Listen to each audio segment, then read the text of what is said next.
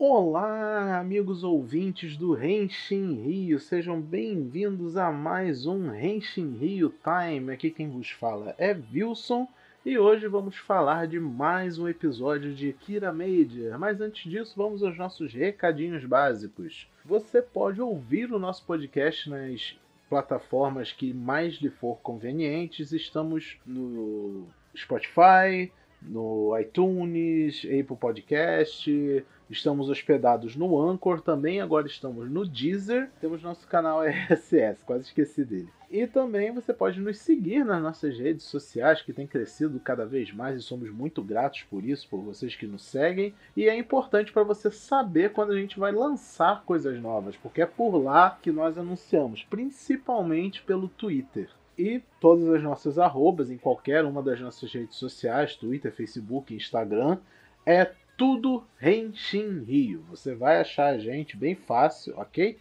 Então procura a gente lá, segue a gente lá. E outra coisa, temos também o nosso canal do Discord. Se lhe for de seu interesse, você gostar do Discord e quiser se juntar à maior comunidade de Tokusatsu do Discord, só você entrar pelo link que a gente sempre disponibiliza quando sai episódio novo dos nossos podcasts, ok? Então, sem mais delongas, vamos falar sobre o episódio 14 de Machine Sentai Kirameija. Kirameija! Então temos mais um episódio focado no Kiramei Silver, o Takamichi, Takamichi Cristália, né? Afinal ele é irmão da Mabushina. E agora temos ele sendo babaca, como sempre, né? Ignorando o trabalho em equipe, fazendo as coisas que lhe interessam ainda na sua caça ao tesouro. E dessa vez o Juro vai atrás dele. O Juro, na verdade, quer ingressar ele na equipe, né? Quer fazer amizade com o cara. Só que ele, não, ele ainda tá agindo de forma muito egoísta e tudo. Mas foi muito engraçado a cena de abertura do, do episódio, sem ser a música de abertura, né? A, a, a cena pré-abertura, em que eles acham o próximo tesouro que apareceu lá na bússola do Kiramei Silver. Aí o Juro puxa uma pazinha de nada, assim, miudinha. Aí ele, não, pode deixar que eu cavo sozinho. Aí ele chama a arma dele, começa a cavar e o Júlio fica. Ai, mas eu tava tão animado para cavar. Com aquela pazinha ridícula na mão dele. Foi, foi bem engraçada a cena. E falando em cenas de abertura, agora sim falando da, da sequência de música de abertura, é a primeira abertura com o é, Takamichi ingressado no time. Né, agora né, ele faz parte do, do grupo, então tem que ingressar também na abertura. Aí basicamente é algumas cenas dele, é, o veículo dele também aparece, e só isso. Falando ainda no temática abertura, eu não sei se eu já comentei isso em outros Henshin Rio Times, mas tem uma coisa bem engraçada no título dos episódios de Kiramedia. Todo episódio tem um título, né? Não sei se vocês reparam nisso. Mas, em, no, em especial no caso de Kira Major, quase todos os títulos de episódios, se não todos, são referências a filmes. Não tanto filmes japoneses quanto filmes até americanos. Neste episódio, o título é The Lone Ace, né? o, o, o Ace solitário, Ace, o principal solitário, alguma coisa assim em tradução literal, que é uma referência a um filme da Toei de temática médica de 2010 chamado The Lone Escapel. Eu não sei do que se trata o filme, não pesquisei tão a fundo assim, mas todos os outros títulos de Kira Media, dos, dos episódios, sempre tem um nome de filme envolvido. E acho bem legal essas referenciazinhas, né? Você, você vai bater o olho e às vezes, né, se você conhecer bastante de filmes, tanto americanos quanto japoneses, você vai, ah, peguei, peguei essa referência aí. Mas enfim, sobre o episódio em si, apareceu logo de cara um mascarado novo em que ele tem temática de trem. Né, e era mais um plano lá do Ziondo de fazer um círculo mágico ao redor da cidade usando a fumaça que esse trem liberava para fazer o que eles querem, né? Causar caos, coletar energia negativa, destruir tudo e etc. Mas referente aos nossos heróis, principalmente ao Takamichi, Né? Temos ainda mais um desenvolvimento dele como, como personagem, que ele tem essa coisa de ser o guerreiro solitário, né? Quando eles vão enfrentar o mascarado, ele fala, não, eu não preciso de ajuda, deixa que eu enfrento esse cara sozinho. E isso mostra ser diretamente ligado ao Garza, porque o Garza constantemente ficava dizendo que você não precisa de ajuda de ninguém, mostrando lá uma cena simbólica em que ele e a Mabushina estavam um flashback, né, melhor dizendo, em que eles estavam recolocando o trono do pai deles em algum outro lugar.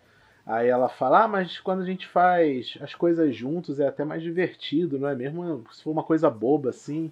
Aí o Garza vai lá e não, você tem que, tem que fazer as coisas sozinho, aí que você brilha. E ele, como um jovem, inocente, acabava caindo no papo do tio e foi iludido, tadinho. Mas isso não justifica ele ser babaca, porque eu não gosto do Kira Silva, se não ficou claro ainda. Eu não gostei dele ainda. Eu sei que ele vai ter todo um arco de redenção, ele vai ficar de boa com todo mundo, ele vai ser o cara mais legal do planeta. Mas por enquanto, infelizmente, ele é um babaca. Ele é babaca. E ponto. Ele é babaca e ponto. Mesmo fazendo amizade com a galera ao final do episódio, ele ainda é um personagem detestável. É como como esperado, eles conseguem deter o plano do, do mascarado. E temos um brinquedo novo essa semana! É um, uma Kirame Stone que eles acharam, né? Lá no comecinho do episódio, né? Que eu tava falando. Eles acharam essa Kirame Stone, ela...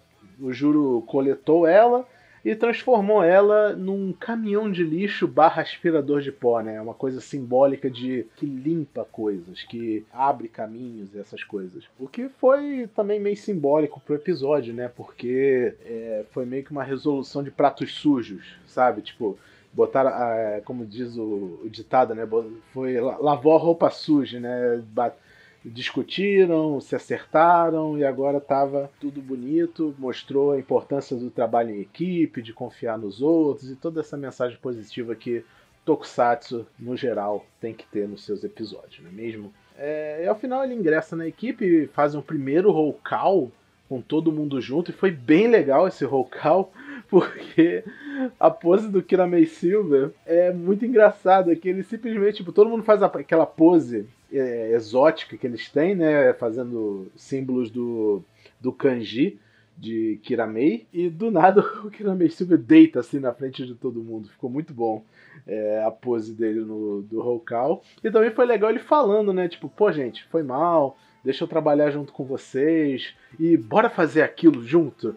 Aí geral fica, pô, cara, vamos fazer aquilo mesmo? Tá, tipo, foi uma boa quebra, assim, da, não é necessariamente uma quebra da quarta parede, nem nada assim, mas foi interessante ver essa brincadeira com, com as tradições do Super Sentai. É, e é isso. Esse foi o episódio. Eles derrotam o monstro no final. É, eu ainda acho super bizarro King Express ser roubado do Garza como se não fosse nada. E eles simplesmente não ficam com o mecha só pra eles. O Garza sempre pega de volta e é uma relação super esquisita, apesar de eu gostar muito do King Express como mecha, mas ainda a dinâmica dele tá meio torta, sei lá. Mas então vamos ver o que, que vai ser no próximo episódio, que pelo resumo parece que vai ser finalmente ele fazendo o Takamichi, o Kiramei Silver, fazendo as pazes com a irmã Mabushina. Muito obrigado por ouvir esse Henshin Real Time. Até semana que vem com o episódio 15 de Kira Major. Tchau, galera.